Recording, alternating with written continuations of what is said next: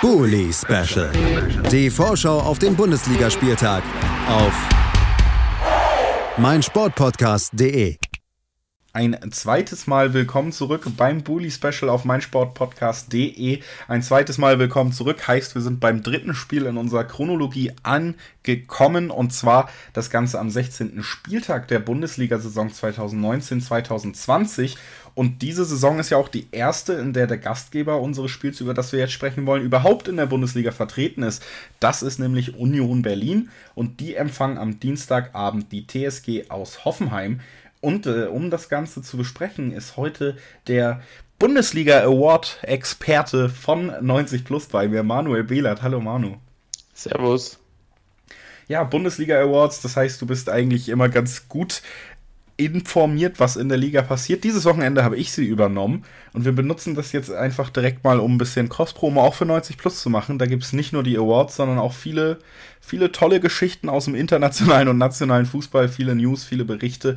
Da sind wir beide zugegen. Ich denke, das ist auch in deinem Sinne, wenn ich das hier nochmal zur Begrüßung erstmal empfehle.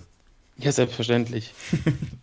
und wo wir das ganze Formale jetzt abgearbeitet haben, gehen wir in ein Duell da trifft der 10. auf den 9. tatsächlich 20 Punkte zu 21 Punkten und das äh, ist eine Ausgangslage, die vor allen Dingen, ja, denke ich, sehr positiv für den Gastgeber zu bewerten ist, der jetzt vor der Winterpause mit diesem Spiel auch noch an Hoffenheim vorbeiziehen könnte.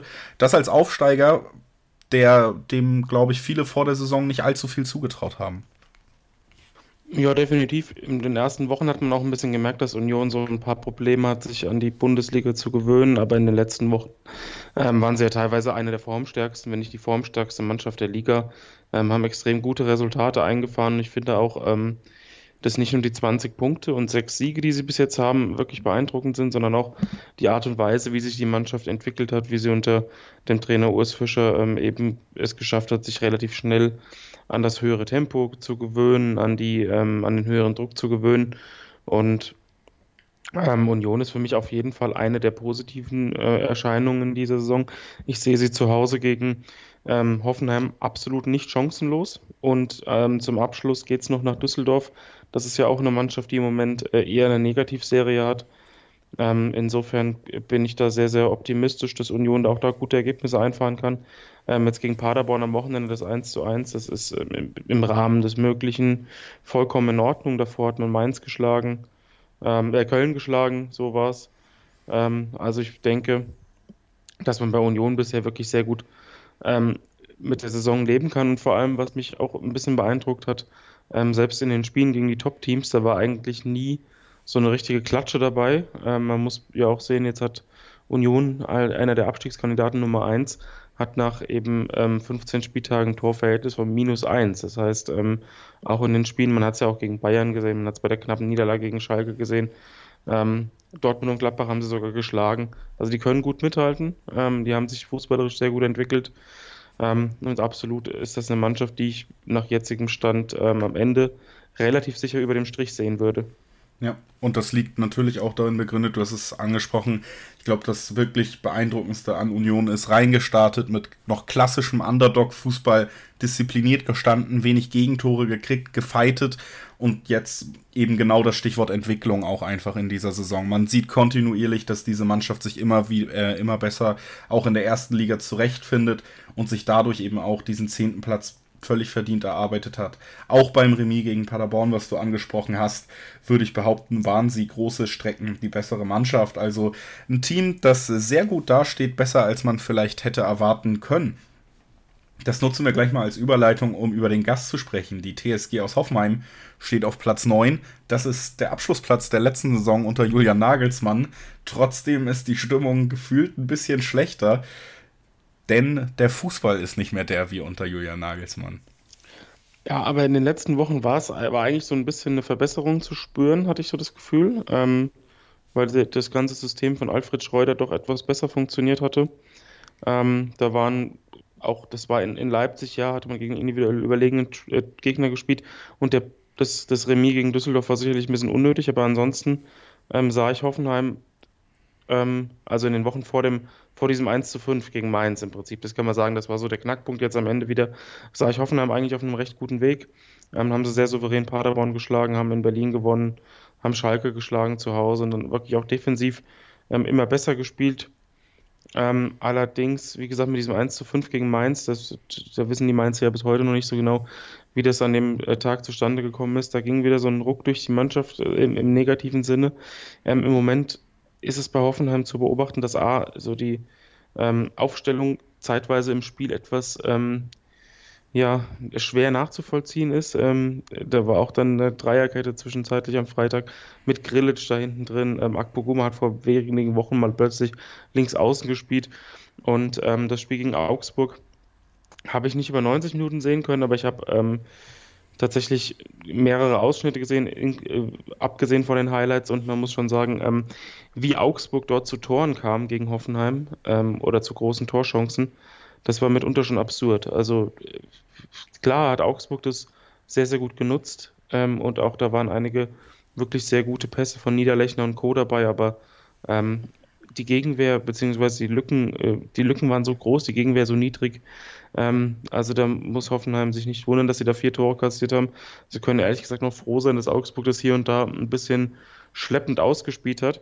Also das ist so, die, die Form der TSG Hoffenheim diese Saison geht mal so ein bisschen runter, hoch, runter. Ähm, es ist im Moment nicht so richtig klar, welches Gesicht ist jetzt das wahre. Also insgesamt finde ich den Kader ordentlich, gerade im zentralen Mittelfeld und vorne sind eigentlich relativ viele gute Spieler vorhanden. Ich bin auch von den Neuzugängen wie Scove überzeugt, aber jetzt müssen sie so ein bisschen eine eigene Identität finden. Ähm, das wird ein ganz kniffliges Spiel für Hoffenheim gegen Union.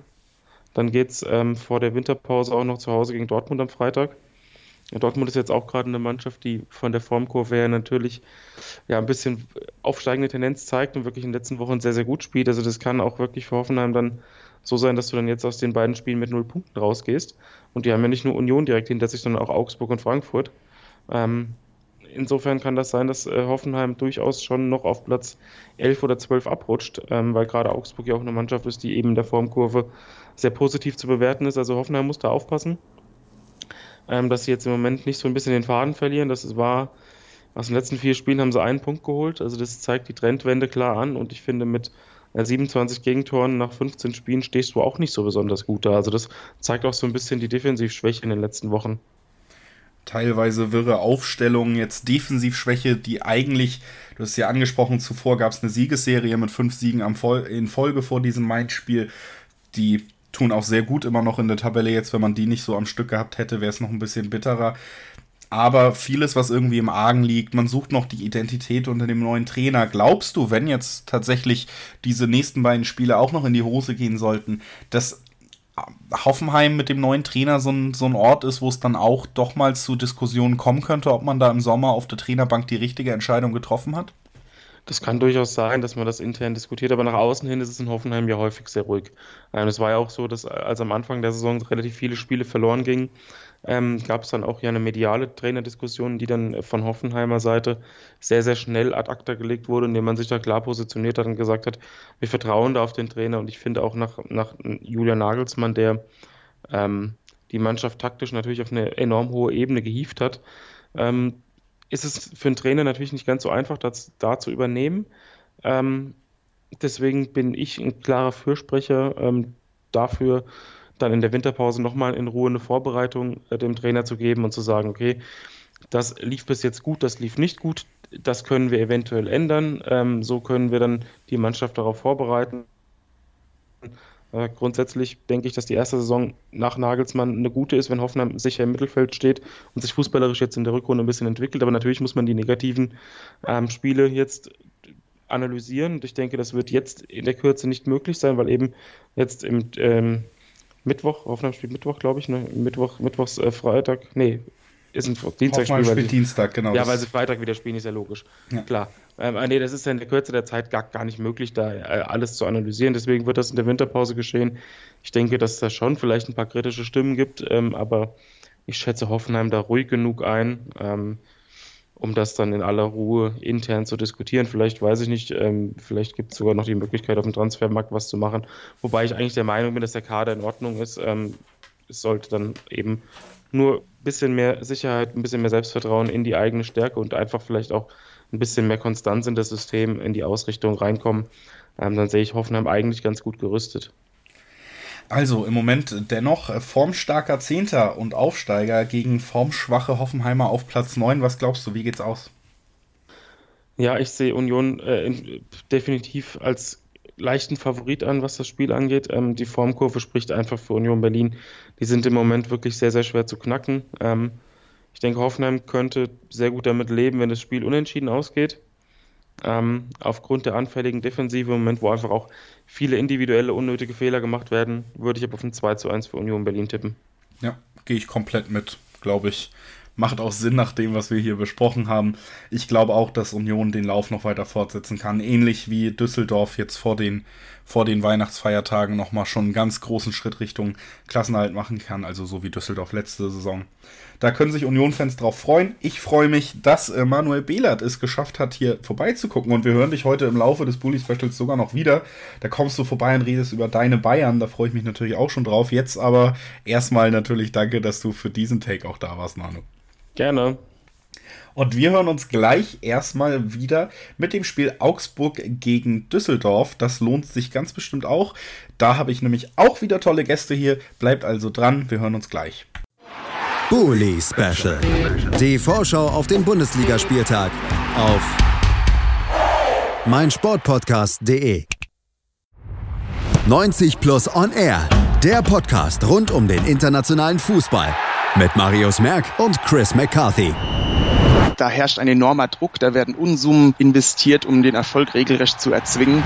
Jeden Monat neu auf meinsportpodcast.de